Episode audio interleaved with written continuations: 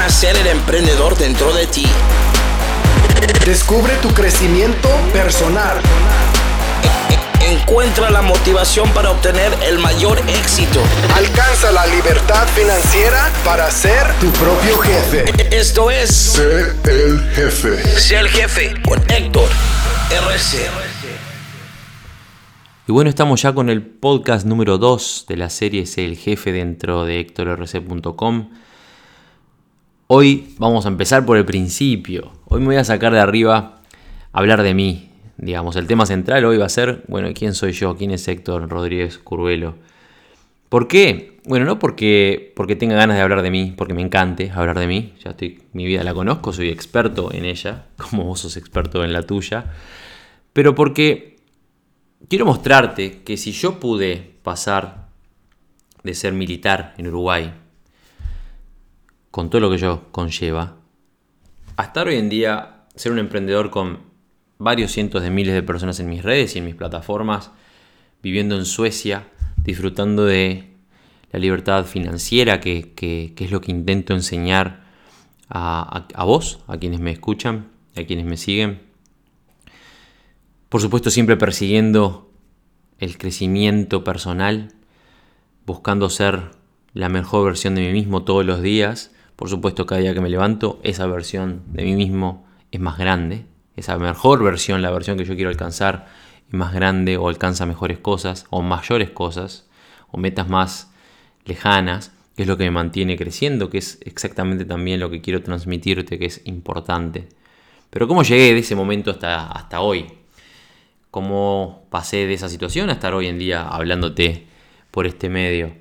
Porque creo que es importante para que entiendas que si yo logré estar acá, que no soy absolutamente nada especial, simplemente una persona que entendió algo en un momento determinado y este, enfocó su vida en base a eso, que es lo que quiero transmitirte hoy, la realidad es que no tenemos mucha diferencia. Que mi vida 10 años atrás, 11 años atrás, que es lo que te voy a contar hoy, no es muy distinta a lo que vos seguramente estés viviendo hoy en día.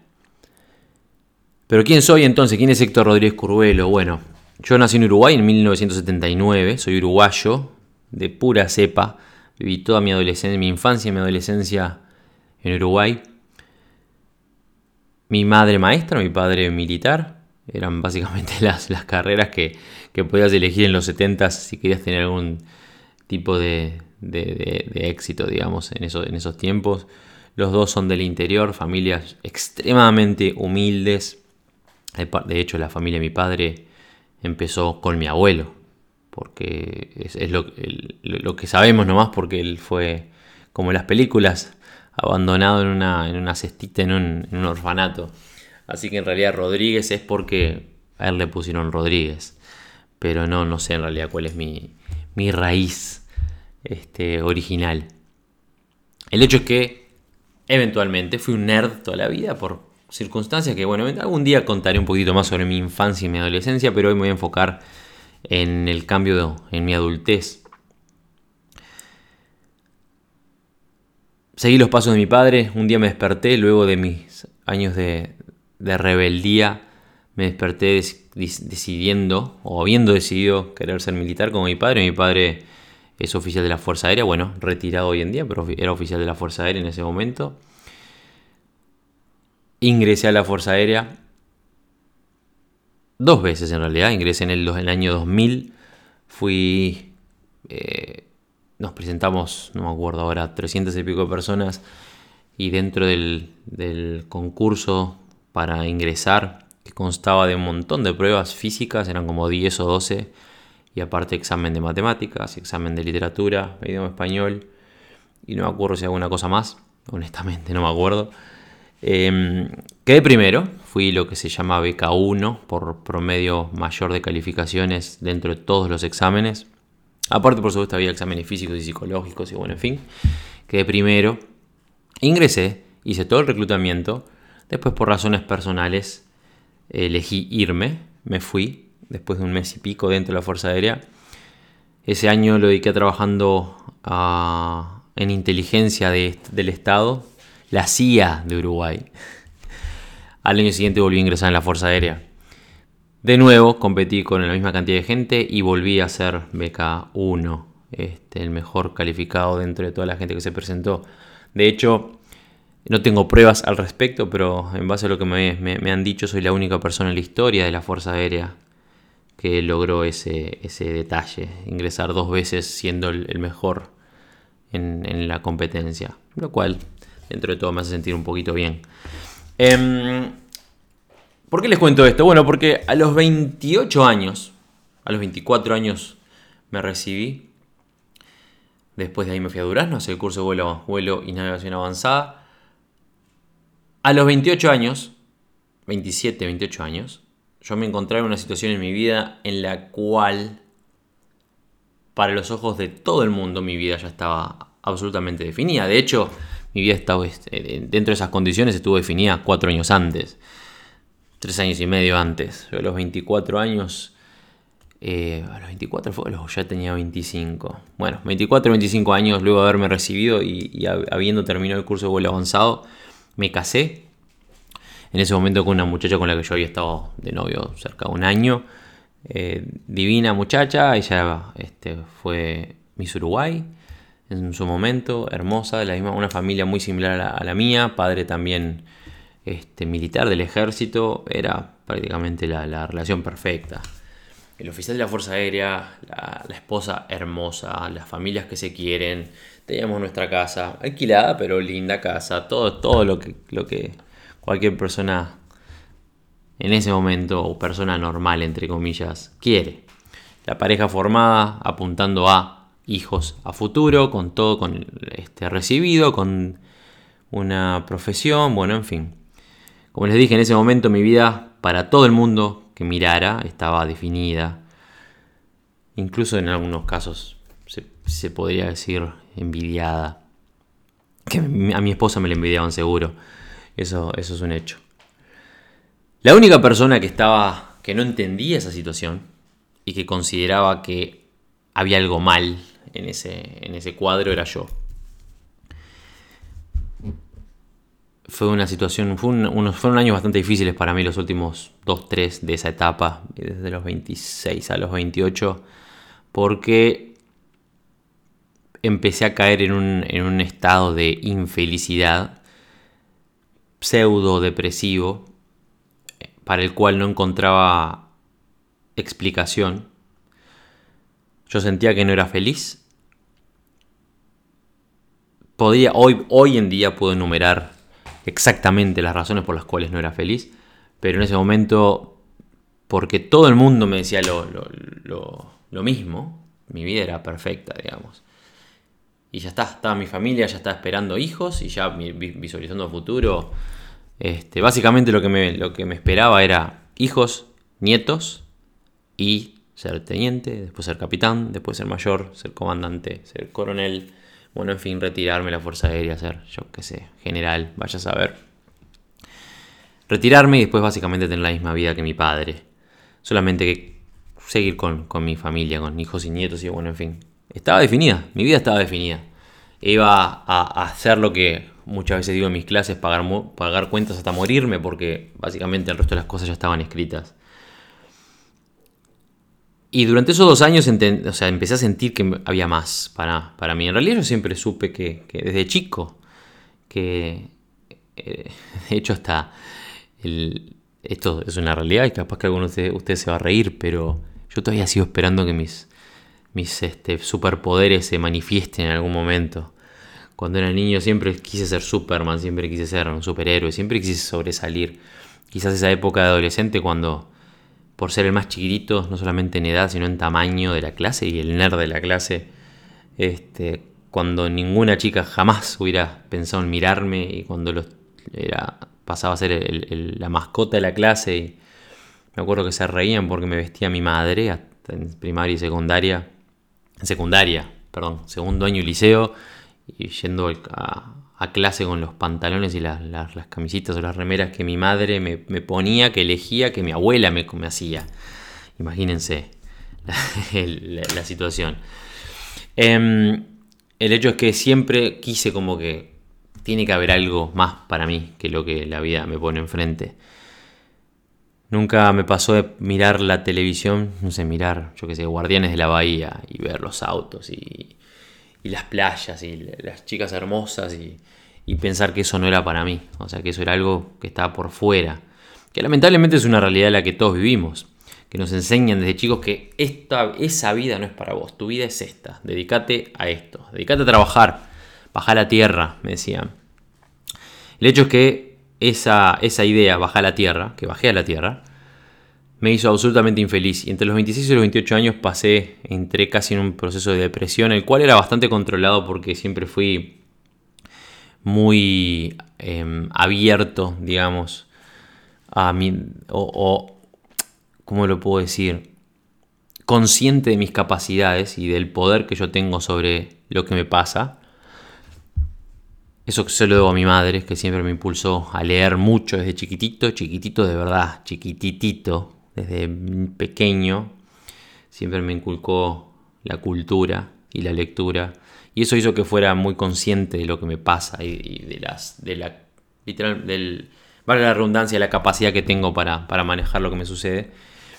Y. Pero literalmente, por definición, tener un, un pozo depresivo enorme. Lo hablé varias veces con mi esposa, no entendió, se te va a pasar, me decía. Lo hablé con mi familia, con mi padre principalmente, cuando empecé a tener ciertas ideas de que lo que estaba haciendo no era para mí, que mi, mi familia, ¿no? esa pareja que tenía no, no, era algo que yo quería. Y me acuerdo que amigos y familia eh, empezaron a hacerme sentir que había algo mal conmigo. ¿Qué está mal contigo? Tenés todo, ¿de qué te quejas? No seas desagradecido, valora lo que tenés. Bueno, en fin, las frases que seguramente vos estés acostumbrado a escuchar. ¿Qué fue lo que me hizo cambiar En realidad no sé definirlo hasta el día de hoy. No me acuerdo si fue un sueño que tuve. No me acuerdo si lo inventé. Si fue una idea que me metí en la cabeza. Si fue una visión que tuve. Lo que sí te puedo decir es que tengo una imagen clara como este micrófono que estoy viendo en este instante. Una imagen clara como una foto en mi cabeza de qué es lo que vi o qué es lo que visualicé o lo que soñé y que te lo voy a contar ahora, que me hizo cambiar para siempre la forma de, pensar y de cómo enfrentar, digamos, mi vida. En esta visión, en este sueño, lo que me vi fue a mí mismo 50 años en el futuro, creo, no me acuerdo, 30, 40, me acuerdo que era viejo. Me vi sentado en un living comedor, con una mesa ratón en el medio. Yo no sé en qué estaba sentado, pero me acuerdo que estaba sentado enfrentándome a mí mismo en el futuro. Esa persona mucho más este, mayor, ya canoso, sentado en un sillón enfrente mío, marrón el sillón, me acuerdo clarito, y me estaba mirando, nos mirábamos, y me acuerdo de que le hice una pregunta, no me acuerdo de qué hablamos, no me acuerdo cómo llegué a esa situación, me acuerdo que me pregunté a mí mismo, digamos, le pregunté a la persona que tenía enfrente si era feliz. Y esa persona, yo, en el futuro, miró sobre su hombro miró hacia atrás y vio en esa imagen que, visualizó, vio a su mujer, vio niños corriendo, sus nietos, hijos, nietos, visualizó su casa con su jardín, su auto quizás. Se dio vuelta y me respondió con una mirada que no me voy a olvidar nunca, jamás en la vida, me respondió que sí que era feliz.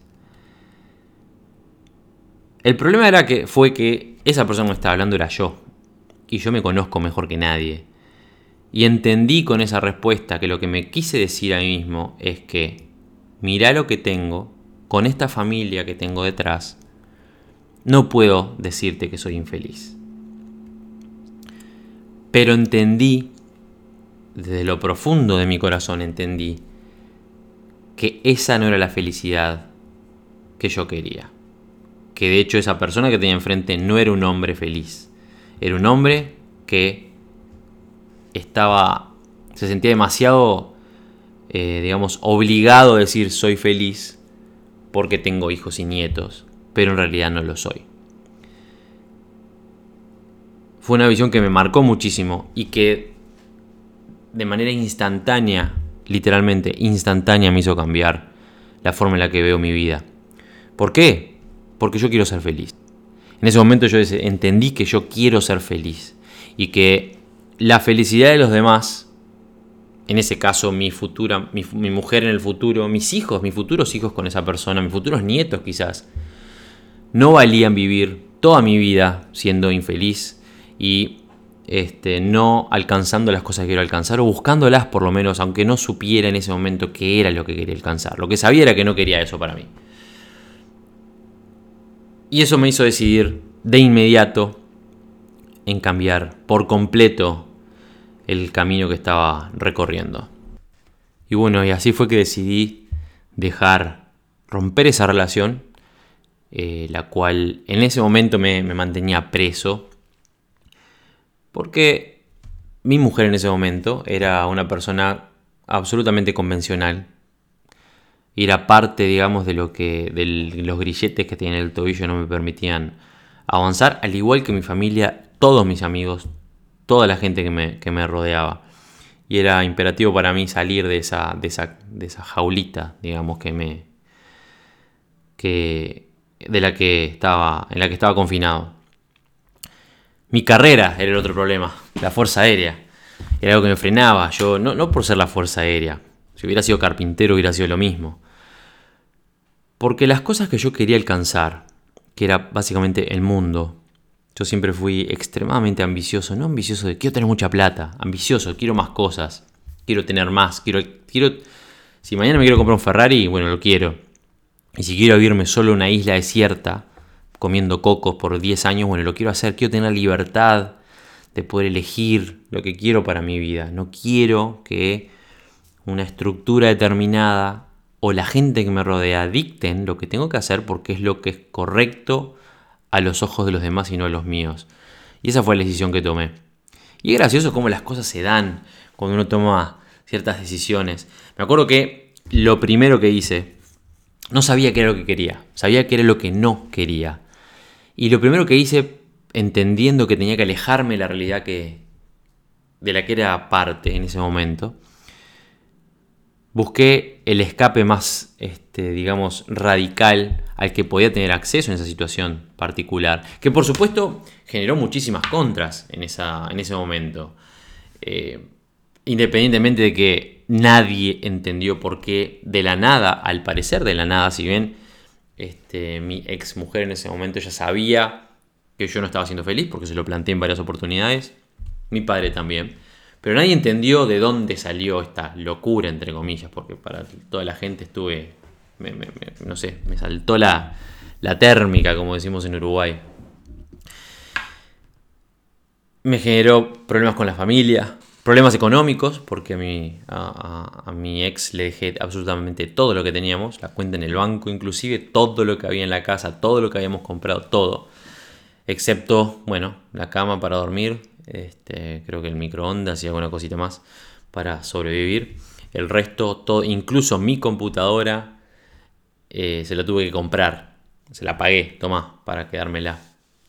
Todo lo demás lo, dejé. En ese momento nosotros teníamos una vida bastante buena, si se quiere, gastando un montón de dinero en tarjetas de crédito y, préstamos y cosas, y obviamente asumí todas las deudas, no solamente le di todo, sino que asumí las deudas, lo cual me sumió en un pozo económico para el cual no estaba preparado, porque tenía solamente mi carrera profesional que no me alcanzaba para, para cubrir los gastos que teníamos este, con mi mujer en ese entonces. Yo me acuerdo que eh, yo soy fanático de los videojuegos y siempre tuve esa, esa eh, visión, digamos, de emprendedor.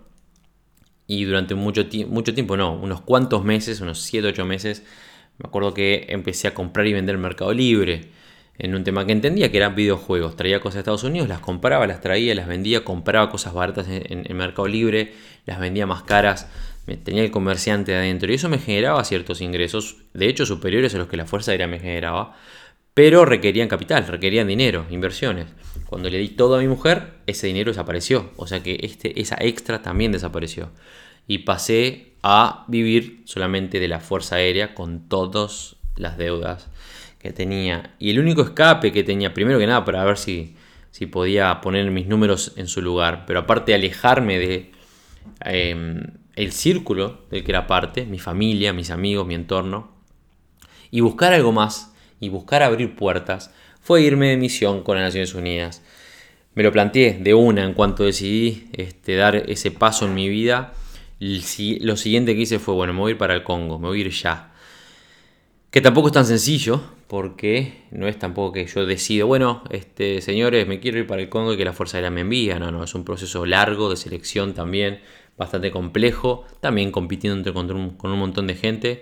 Pero el hecho es que a, los 5 o 6 meses de haber tomado esa decisión, bueno, la Fuerza Aérea decidió que sí, que me iba a ir, este, que era, estaba apto, digamos, para, que estaban dadas las condiciones para que yo me fuera, y bueno, me fui para, para el Congo en el 2010, la primera misión que tuve en el Congo, todo empezó en el 2009, pero 2010 de forma efectiva. Lo cual, sin que yo lo supiera, cambió por completo mi vida. Primero que nada porque estaba solo en el exterior, lo cual hizo que me enfocara muchísimo más en la lectura, en crecer a nivel personal interno. Me abrió muchísimo la cabeza. Me acuerdo que en, en ese entonces fue cuando me, choqué con el, un, un, año antes en realidad, con el libro El Secreto y la película El Secreto, que para mí fue absolutamente revelador Capaz quizás alguno de ustedes sabe de qué se trata la ley de atracción. El hecho es que estar en el Congo me hizo conocer gente nueva. Me acuerdo que uno de ellos me recomendó, tenés que ir a Zambia, tenés que ir a hacer bungee jumping a Zambia, es divino. Y me, acuerdo hasta que me dio todo el itinerario, cómo ir desde el Congo hasta Zambia, gastando dos centavos, tratando yendo por acá y ómnibus para allá. Todo un tour, campo traviesa, en el, cruzando cientos y cientos y cientos de kilómetros en África, miles en realidad de kilómetros en África para llegar a las cataratas Victoria. Me acuerdo de su experiencia y eso también cambió mi vida. Conocí gente, empecé a viajar, a como de mis números, por supuesto, porque las Naciones Unidas paga muchísimo mejor, ganaba mucho más de lo que ganaba este, como oficial en la Fuerza Aérea. Y ese año y pico que estuve me sirvió para eso, para crecer personalmente, para conocer, conocer nuevas personas que si bien eran del mismo entorno, me abrieron otras puertas y empecé a viajar. A partir de ese año fue que empecé a, me puse la meta de viajar todo lo que pudiera y de viajar 4 o 5 países en el año pasé al día de hoy a viajar a 8, 9, 10, 12 países todos los años desde ese momento. En el 2011 me acuerdo que fui la primera vez a Zambia y me enamoré de Zambia de Livingston y me prometí que iba a volver en el futuro. Las cosas empezaron a dar, volví ya con dinero. Estando en el Congo ya con dinero empecé a invertir con uno de mis mejores amigos en ese momento, Martín, que falleció lamentablemente al año siguiente cuando yo volví del Congo. Él fue hacia el Congo y, falleció. Em, montamos nuestra primera productora, empezamos a trabajar estando en Uruguay, yo en, el Congo, yo básicamente lo que hacía era dar dinero, poner dinero y planificar, y las cosas empezaron a dar de esa forma. Empecé a, generar, a, introducirme, digamos, en, lo que es las inversiones, las empresas. Volví a, volcarme en la noche, entre comillas, en las discotecas, las fiestas, que era, era algo que disfruté mucho y que me vinculó con muchísima gente en esos años de rebeldía que les conté por ahí, en mi, previo a mi ingreso a la Fuerza Aérea. Y las cosas empezaron a darse de una forma determinada, lejos de estar donde quiero estar, pero mi vida ya estaba cambiando, con un montón de obstáculos. Todo el dinero que hice lo perdí en cuanto volví a Uruguay en inversiones y errores y errores cometidos grandes en confianza depositada en gente en la que no debería haber confiado, pero obviamente la responsabilidad recae en mis hombros. El hecho es que em, ese proceso de crecimiento personal y que empezó a impulsar y a motivarme en el 2010, enfocándome en el 2011, en esa época empezó mi segunda caída, porque de tener mucho dinero, habiendo generado dinero con las inversiones, con las Naciones Unidas, habiendo aprendido, enfocándome en otras cosas, en el 2011 fue que, bueno, mi socio falleció. Tuve muchos golpes, digamos, emocionales, este, sentimentales en, ese mismo año. Mi abuela también falleció. Perdí todo el dinero que tenía, literalmente todo el dinero que tenía, hasta el auto. Y empecé el año 2011 en esas condiciones. De vuelta en un pozo. Me acuerdo que en el 2012, estamos hablando que tenía 33 años, me acuerdo que estaba en mi apartamento, que eso era una de las cosas que me dejaba tranquilo, que en la calle no iba a estar. Pero me acuerdo de mirar para arriba y que pum, me cortaron la luz porque hacía varios meses que no la estaba pagando. ¿Por qué? Porque dentro de ese proceso anterior, una de las decisiones que tomé fue dar el primer paso para irme a la Fuerza Aérea. Y como tan tonto no soy, lo que hice fue elegir este, un... tomé una, un camino legal que te permite irte seis meses de la fuerza, sin, o sea, sin beneficios y cobrando, entre comillas, la mitad de tu sueldo. Es como un beneficio que tienen los oficiales. Obviamente perdés el año, o sea que ascendés, perdés años para el ascenso. Tiene infinidad de contras, pero te permite, bueno, elegir otro camino si así lo, lo querés durante seis meses. Cobrando, entre comillas, la mitad de tu sueldo. Entre comillas digo porque no cobras, entre comillas, la mitad de tu sueldo. Te, te cortan al medio el sueldo y después de esa mitad, ahí te aplican todos los descuentos. Yo me acuerdo que mi sueldo, entre comillas, durante esos seis meses pasó a ser de creo que eran 100 dólares, es lo que me entraba, lo que me ingresaba por mi carrera profesional. Pero bueno, tuve la oportunidad de, explorar, explorar afuera, tenía dinero, lo invertí. Y cuando perdí todo mi dinero, y sin posibilidad por creo que dos o tres meses más de volver a la Fuerza Aérea, está prácticamente que contando las monedas. Quiero que se pongan eh, en la cabeza la situación. 33 años profesional, en ese momento con dos títulos, porque a los 28 años me recibí de nuevo. Tengo un título en ciencias, un título terciario en ciencias especializado en meteorología, que nunca lo usé, pero lo hice porque, bueno, me gustó y lo seguí haciendo y me, me recibí. 33 años, carrera profesional, semi truncada, porque la había dejado hace un tiempo, sin un centavo ganando 100 dólares al mes habiendo perdido todo el dinero que había generado con un esfuerzo enorme, invirtiendo, trabajando con las Naciones Unidas en el exterior, después del golpe enorme que mi familia había recibido luego de este, mi divorcio y luego de estas decisiones locas que había tomado, imagínense que no era la persona más popular. Obviamente toda la gente de la Fuerza Aérea me tenía entre ojos, porque era el tipo loco que coso que se fue y que abandonó todo y que ahora quiere volver y bueno, en fin, imagínense la situación. El hecho es que me acuerdo que allá por junio, creo que no me acuerdo, creo que fue antes de mi cumpleaños, primeros días de junio, me acuerdo que me cortaron la luz en mi apartamento. No tenía ni dinero para comer al siguiente día. Y me acuerdo que llamé a mi padre y le pedí plata prestada para comer al día siguiente y para que me pague la, luz que no podía pagar. 33 años profesional, con dos títulos profesionales y pidiéndole un dinero al papá para que les pague la comida al día siguiente. Ese fue el, pozo más grande, este golpe psicológico más grande que tuve en mi vida adulta.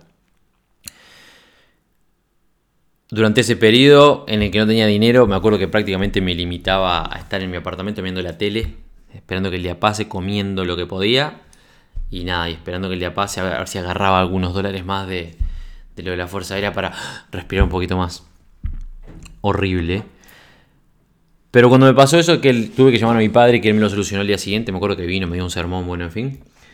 Imagínense también la situación, recibiendo sermones a los 33 años. Entendí que tengo que hacer algo al respecto. Que si logré tomar las decisiones que tomé, por el motivo que los tomé, porque estaba buscando mi felicidad, y que eso claramente no lo era, que tenía que empezar a moverme y que tenía que empezar a hacer cosas.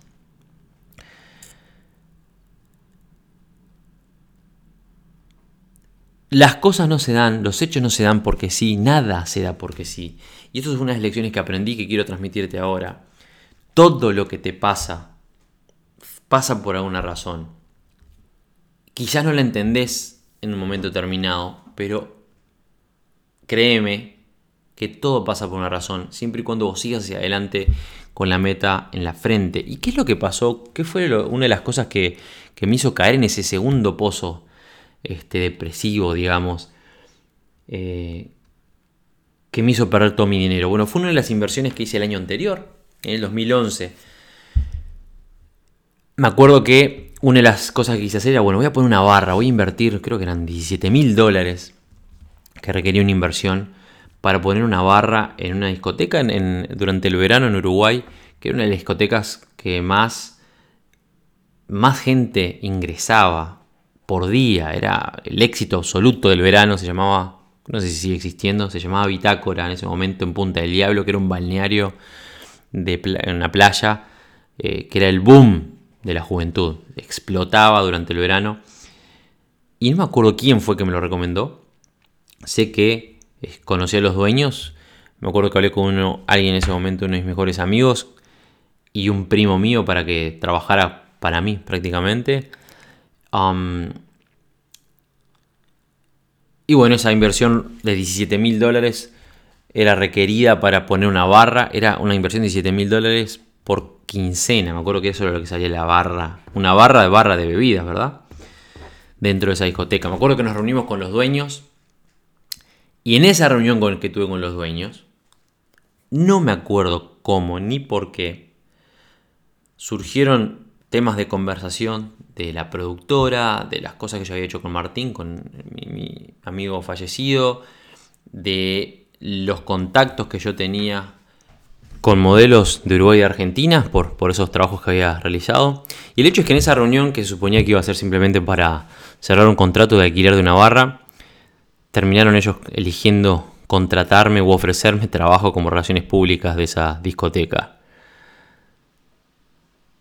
En resumen, para seguir avanzando y volviendo al momento en el que me encontraba en el tiempo, eso a mí me dio enorme notoriedad en el ámbito público, digamos, porque fui relacionista público de la discoteca más grande del verano durante la temporada alta con un equipo de modelos impresionante, Carme, bueno, un montón de cosas que hicieron que volviendo, como mencioné, a, ese lugar en el tiempo en el que estaba mi, mi peor momento, en el que decidí este, bueno, empezar a, hacer cosas, eh, ese renombre volvió a mi cabeza y dije, bueno, ¿sabes qué? Voy a usar esto. Y empecé a enfocarme en las relaciones públicas y en las producciones y a tratar de rebuscármelas y ver qué poder hacer con, con lo que tenía armado a revivir contactos antiguos con la productora que teníamos con Martín, a trabajar, a ofrecer mi trabajo prácticamente que, de forma gratuita a diferentes producciones. Y una cosa fue llevando, llevando la otra, hasta que eventualmente un año después, algún día contaré la historia, este, que es muy interesante la que hay en el medio, terminé fundando mi, primera empresa seria que fue Fusion Models Agency en el 2013 luego un año de, crecimiento personal, digamos.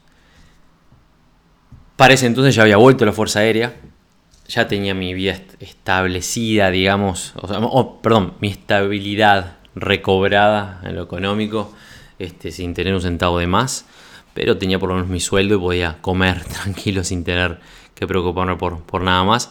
Eh, empecé a invertir todo, mi, todo lo que podía, todo mi tiempo y todo mi esfuerzo y dinero en mi empresa. Eventualmente una cosa llevó a la otra y surgió la posibilidad de irme nuevamente al exterior. Decidí irme a hacer el nuevo, sacrificio, irme de nuevo hacia África y en el 2014 volví a repetir. Me fui otra vez y a partir de ahí ya no volví a Uruguay. Eso fue hace cuatro años atrás. Em, seguí con la empresa, la empresa siguió evolucionando, yo seguí invirtiendo, empecé a generar más dinero empecé a crecer más, a seguir invirtiendo, a expandir la empresa, a dirigir a la distancia, a generar contactos en el exterior, dentro de Naciones Unidas también, trabajando inicialmente como oficial de la Fuerza Aérea en operaciones aéreas, luego expandiendo mis contactos, Naciones Unidas eligió contratarme o ofrecerme un puesto como especialista. Eso fue, digamos, la gota que rebasó el vaso, que hizo que decidiera, bueno, sabes que este es el momento de dejar la Fuerza Aérea, ya con mi empresa funcionando, eh, habiéndome generado el suficiente dinero como para expandirla en ese momento hacia una revista que se publicó en Uruguay y también en Argentina, que incluso con proyección a, publicarla en otros países. Em, la situación en Latinoamérica no me ayudó en ese entonces, hizo que, bueno, de vuelta, empecé a perder dinero, dinero, dinero, pero siguiera creciendo y expandiéndome. Eventualmente dejé la Fuerza Aérea, Naciones Unidas me contrató, empecé a trabajar de forma efectiva como especialista, lo cual era muy bueno porque me daba muy buenos ingresos trabajando solamente este, dos días a la semana, por supuesto en zonas de alto riesgo, pero eh, me permitía dedicar mi tiempo a lo que a mí me gustaba, que era crecer en lo personal, en mis empresas, en mis emprendimientos. Eso devino luego en el coaching y bueno, aparte de ahí eh, todo siguió creciendo hasta, hasta el día de hoy. Un detalle importante es que en mi segunda ida al Congo, al África en 2014, decidí repetir mis vacaciones. Ya en ese momento yo ya seguía con la constancia de, viajar todo lo que pudiera. En el 2014 fue cuando me disparé, porque los ingresos por un lado y por el otro se, se multiplicaron y empecé a viajar mucho más. Y decidí repetir las vacaciones a Zambia que había este, hecho en el 2011, que había llevado a cabo en el 2011. Volví a ir exactamente en el mismo itinerario, al mismo lugar, hacer las mismas actividades, esta vez bastante más, porque tenía muchos más ingresos. Y, y fue en este viaje, en el 2014, que conocí a mi actual esposa, Isabel. Una relación que luego de tres años, este, manejando la distancia, porque yo estaba trabajando en Naciones Unidas y yendo y viniendo y con los negocios y bueno, viajando mucho a Estados Unidos para, con este, eventos internacionales y con camaradas y socios de negocios. En Londres también, en Inglaterra, viajando mucho, entonces eso hacía que nuestra relación se mantuviera a la distancia. Pero luego de tres años decidimos dar un paso en realidad lo hicimos antes, por supuesto, pero el año pasado en diciembre nos casamos en Uruguay y ahora en agosto nos casamos acá en Suecia por segunda vez, o sea, una especie de renovación de votos en su país con su familia. El hecho es que ese proceso que me llevó de estar en un pozo depresivo, siendo, eh, digamos, lo más normal posible hace 11 años hoy, me llevó una cosa, un paso atrás del otro, y errores cometidos, y dinero perdido, y abofetadas que me comí, y peleas y separaciones con la familia, con amigos, con amistades, con compañeros de toda la vida, me llevó a donde estoy hoy. Nada de lo que sucedió, nada, ninguna decisión que tomé en estos últimos 11 años em, de tener la opción o la posibilidad de cambiarla, lo haría porque cada decisión tomada, cada error cometido me llevó a donde estoy hoy. Puedo entrar en detalles muchísimo, por realmente profundizar en, cada año de estos últimos 11 o en cada área específica. Y podemos ir en cómo mi evolución con Fusion Models Agency y la gente que conocí y las, las producciones o las tareas que realizamos de vino en donde estoy hoy como mi trabajo con Naciones Unidas o mi decisión de empezar a trabajar con Naciones Unidas inicialmente devino en mi realidad actual. Como mi primera, mi, ese momento de claridad 11 años atrás, cuando entendí que el camino que estaba recorriendo no era el que quería recorrer toda mi vida, eventualmente terminó donde estoy hoy. Cada decisión, cada paso que di, cada error cometido, cada centavo que perdí, esos negocios en los que perdí mucho dinero, uno podría decir, ojalá no lo hubiera hecho, si no hubiera hecho, tomado esa decisión, tendría este dinero ahora, o podría haber tenido tanto más dinero para invertir, o tantos menos dolores de cabeza, pero la realidad es que ahora que pasó el tiempo, si yo lo pienso, ese error, ese dinero que perdí, hizo que yo, digamos, reforzara mi voluntad, estando en un pozo enorme, reforzaba mi voluntad para crecer y estar donde estoy hoy. No sé cómo hubieran sido las cosas si yo hubiera tomado decisiones distintas en estos últimos 11 años que me llevaron a donde estoy hoy hablando contigo, con una plataforma de entrenamiento para emprendedores con más de 110.000 personas, con cientos de miles de personas en mis redes y con una plataforma, una infraestructura en línea que jamás pensé que, podía llegar a tener, radicado en Suecia hace un tiempo ya, habiendo vivido también en Noruega, casado con la hermosísima mujer que tengo al lado, son cosas que 10 años atrás, 11 años atrás, jamás hubiera pensado posibles. ¿Por qué te cuento todo esto? Bueno, porque creo que es importante que sepas con quién es que estás tratando, pero antes que todo eso, primeramente, porque quiero que entiendas que no importa la situación en la que te encuentres, no importa el lugar en el que estés, no, te, no tenés que preocuparte de cuál va a ser el proceso que te va a llevar hacia la meta que quieres alcanzar. Hay dos cosas que importan solamente en tu. que importan realmente en tu camino hacia ese éxito que querés. Por supuesto, la meta. Pero las dos cosas que importan, que quiero transmitirte en esta charla de hoy, la primera de ellas es que no tenés que preocuparte por el proceso o por el camino o por el plan. Tenés que enfocarte en la meta. Tenés que entender qué es lo que quiero en mi vida, hacia dónde quiero llegar. El resto el resto se da como se tiene que dar. Tenés que saber que si querés ser una persona distinta mañana, si querés tener resultados distintos mañana, si querés tener una vida distinta mañana, tenés que estar dispuesto o dispuesta a hacer las cosas de forma distinta, de forma diferente hoy. No vas a tener resultados diferentes a los que estás teniendo hoy si seguís actuando de la misma forma si tu vida no cambia, si tu forma de pensar no cambia, si tu manera de administrar, no tu economía, si tus relaciones no cambian, si tu voluntad para buscar lo que querés alcanzar no mejora. La meta es lo importante, no el proceso. Las cosas, el universo funciona de una manera muy increíble que a veces es, realmente difícil de, concebir cuál es el camino que vamos a tener enfrente. Este, y a veces las cosas pasan y no las entendemos y mucho tiempo después caemos en, en la cuenta de mirá, mirá por qué fue que pasó tal cosa o cómo fue que aproveché tal cosa que pasó en este camino que, vengo recorriendo. Y lo segundo que tenés que entender, lo segundo, es que tenés que seguir adelante. Que no importa lo que se venga, no importa el dinero que pierdas, no importa la gente que se aparte de vos, o la gente que vos tengas apartar de vos. No importa las dificultades, no importa las veces que te engañen, o que te desilusionen, o que la vida te desilusione o las veces que estés tirado en el fango o a punto de abandonar o pensando que eso que tanto anhelás no es para vos o que no tenés fuerzas o que no tenés la capacidad o que quizás toda la gente que siempre te dijo que no podés quizás tenían razón.